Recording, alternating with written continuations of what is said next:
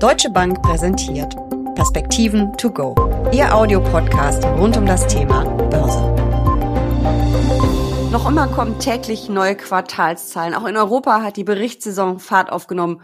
Doch so richtig scheint das die Investoren nicht zu interessieren. An den Finanzmärkten geht es vor allem um die Notenbanken. Wie geht es weiter mit der Geldpolitik? Wie hoch steigen die Zinsen noch? Wie läuft die Konjunktur? Und vor allem, was macht die Inflation? Darüber sprechen Uli Stephan von der Deutschen Bank und ich in den Perspektiven to go. Mein Name ist Jessica Schwarzer und damit herzlich willkommen. Uli, geht's an den Finanzmärkten wirklich nur noch um die Notenbanken oder habe ich da einen falschen Eindruck? Nein, die Notenbanken sind ganz eindeutig der dominierende Akteur. Sie sind spät aufgewacht, aber dann umso heftiger haben die Zinsen ja schon einiges heraufgeschleust. Das wird vermutlich noch weitergehen und die Diskussion ist eben genau um diese Tatsache herum, wie weit gehen die Notenbanken in der Zinspolitik, wie sehr werden sie die Bilanzen zurückfahren und vor allen Dingen, wie lange werden sie denn diesen Zins dann auf einem höheren Niveau lassen, bevor sie wieder senken ähm, und dieses, diese Zinssenkungen könnten eben durch die Konjunktur erzwungen werden. Wir haben zwar deutlich bessere Stimmen ja zur Konjunktur über den Winter jetzt in Europa. Es gibt auch schon erste Volkswirte, die die Rezession für die Vereinigten Staaten für dieses Jahr absagen und Richtung 2024 äh, schieben. Aber all das hängt eben miteinander zusammen und deswegen sind die Notenbanken nach wie vor der große Akteur an den Finanzmärkten. Ich habe jetzt ganz aktuell äh, gelesen, dass äh, man sogar schon von sechs Prozent in den USA ausgeht. Also einfach noch mal ein bisschen hochgejatzt das Ganze. Teilst du diese Einschätzung auch? Und wenn ja, was heißt das für die Märkte? Also sechs Prozent wird in der Breite noch nicht gepreist. Im Moment sind wir bei 5,3, aber auch das ist deutlich höher, als wir das noch vor ein paar Wochen erlebt hatten. Der Markt hat ja lange damit gerechnet, dass die Zinsen gar nicht so sehr steigen und vor allen Dingen dann sehr stark wieder gesenkt werden im zweiten Halbjahr. Das ist mittlerweile doch ein Stück weit raus. Ich glaube tatsächlich, dass wir von den Daten her äh, eine Konjunktur haben, die nicht zu schlecht läuft. Der Arbeitsmarkt ist nach wie vor hervorragend, war sicherlich etwas positiv verzerrt in den Vereinigten Staaten jetzt am Jahresanfang, aber auch Stimmungsindikatoren, äh, die Umsätze im Einzelhandel und so weiter und so fort waren gar nicht so schlecht, sondern man könnte sogar sagen relativ gut. Fed Atlanta, GDP Now steht im Moment bei 2,4 Prozent fürs erste Quartal.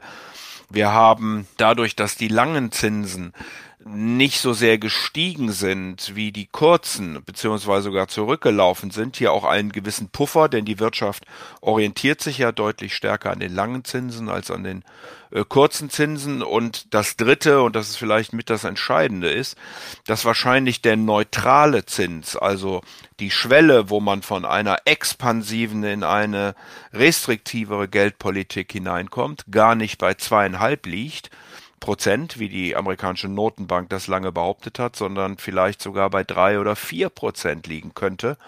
Und das bedeutet, dass wir erst jetzt gerade eben mal im restriktiven Terrain sind und dann würde es bedeuten, dass die Notenbank noch ein ganzes ganze Ecke weitergehen muss. Okay, wir haben jetzt zuletzt ja auch ganz viel prominente Köpfe gehört, die sich in die eine oder andere Richtung äh, geäußert haben. Es wird äh, jede Menge, Menge spekuliert, es gibt neue Prognosen.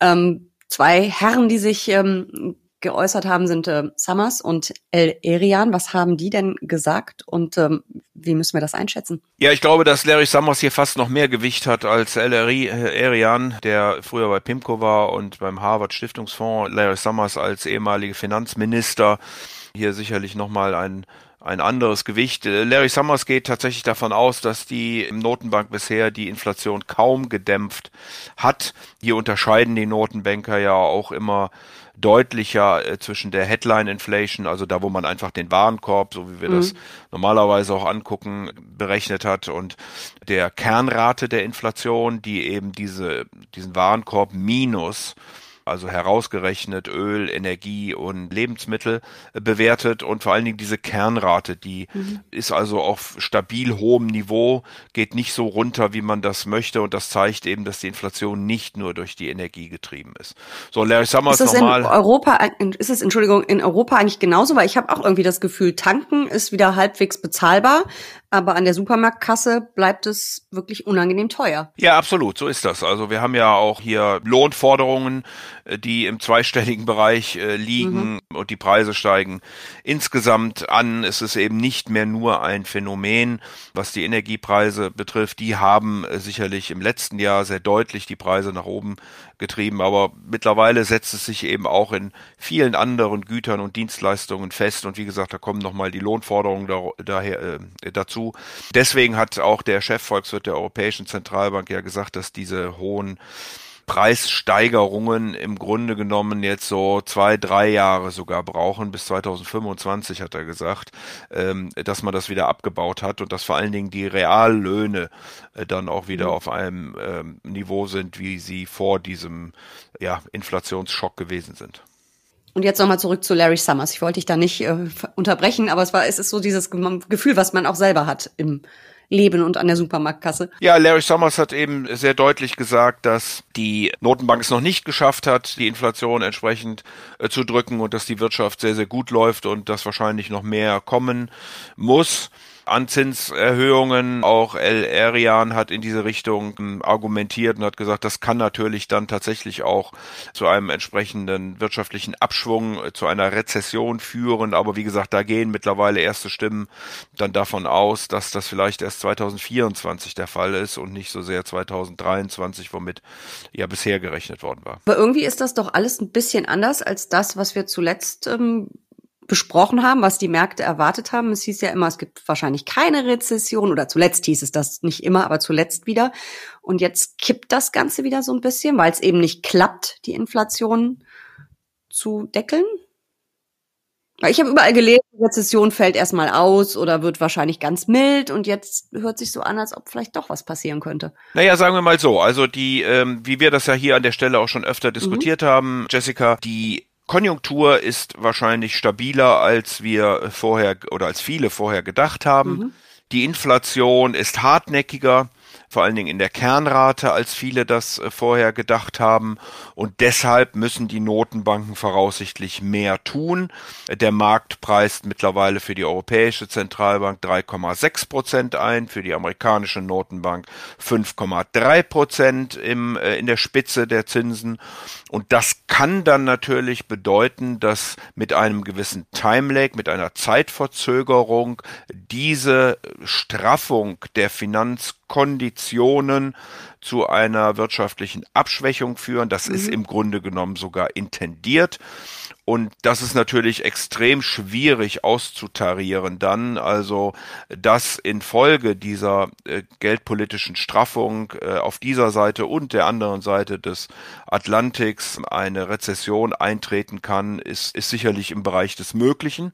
Und je mehr die Notenbanken eben werden tun müssen, desto wahrscheinlicher wird es dann, dass eine solche Rezession kommen kann. Da aber, wie gesagt, im Moment die Wirtschaft recht ordentlich läuft, da im Moment oder da man da wohl davon ausgehen muss, dass der neutrale Zins, wie ich ihn vorhin beschrieben habe, höher liegt, als auch das im letzten Jahr noch vermutet worden ist, kann es dann dazu führen, dass wir eben ähm, später dann tatsächlich eine Rezession sehen werden, so wie ich ja gesagt habe, einige Analysten das schon erwarten, nämlich dann in 2024 und dann eben auch die Fed äh, die Zinsen wieder senken wird. Nun sind das äh, jede Menge, entschuldige, Konjunktive und äh, Journalisten mögen ja keine Konjunktive, aber klar, du hast keine Glaskugel. Ähm, aber droht uns dann jetzt neue Unsicherheit an den Märkten? Und wir wissen beide, Unsicherheit äh, kommt ja an den Märkten nicht so besonders gut an. Also wird's ruckelig äh, als vielleicht vor ein paar Wochen noch erwartet? Das kann gut sein. Also weil eben der Markt jetzt sich zuerst mal auf dieses neue, neue in Anführungsstrichen äh, Szenario, mhm. also auf dieses Szenario einstellen muss, dass die Notenbanken möglicherweise weitergehen. Ich glaube, die Märkte haben äh, gesehen, wir kommen ganz gut durch den Winter. Äh, auch in Europa wird es keine Energieengpässe geben und äh, die Arbeitsmärkte laufen gut. Dann äh, hatte man gedacht, ja, die Notenbanken werden wahrscheinlich bald das Ende erreichen und dann stehen vielleicht Zinssenkungen an und das Ganze hat am Jahresanfang die Finanzmärkte dann sehr stark getrieben. Wenn sich jetzt langsam die Erkenntnis durchsetzt, dass die Notenbanken doch weitergehen müssen, kann es da zu einem, einer gewissen Enttäuschung kommen. Man muss aber auch auf der anderen Seite sagen, die Berichtssaison war natürlich auch relativ robust, die wir jetzt gesehen haben, sicherlich auch in Teilen, vor allen Dingen auch in Europa, besser als das erwartet worden war. Wir haben ja auch gerade in Deutschland einige Unternehmen, die geradezu fantastische Ergebnisse mhm. hier gezeigt haben. Also ja, es äh, besteht ein gewisses Enttäuschungspotenzial nach, nach vorne hin, aber im Moment scheint es eben doch so zu sein, dass die Konjunktur noch relativ robust läuft. Bevor wir gleich noch vielleicht ein bisschen detaillierter auf die Berichtssaison schauen, eine Frage, die kann ich mir einfach nicht verkneifen. Du weißt, ich bin großer Börsenweisheiten-Fan. Unsere Zuhörer wissen, dass du denen oft ein bisschen weniger abgewinnen kannst. Aber was ist mit dieser hier? Don't fight the Fed. Es lohnt sich nicht, gegen die US-Notenbank anzukämpfen. Ja, das ist sicherlich richtig. Also da würde ich gar nicht gegen argumentieren. Die Fed ist schon ein sehr mächtiger mhm. Teilnehmer an diesen Finanzmärkten und sie hat eben in der letzten Zeit doch betont, dass sie wahrscheinlich die Zinsen weiter anheben muss. Sie hat aber weniger stark eigentlich auf den Stand der Zinsen äh, reagiert und darüber gesprochen, sondern sie hat viel mehr betont, dass die Zinsen wahrscheinlich länger eben hoch bleiben werden. Also sie hat im Markt die Erwartung zurückgenommen, dass im zweiten Halbjahr Zinssenkungen vorgenommen werden. Das hat der Markt auch fast vollständig mittlerweile verstanden und auch wieder ausgepreist. Es gibt immer noch ein paar, die offensichtlich anders glauben, aber da scheint doch die FED in ihrer Kommunikation recht deutlich gewesen zu sein. Mal gucken, wie weit der Zins nach oben geschleust wird. Wie gesagt, im Moment geht man da von 5,3 Prozent aus.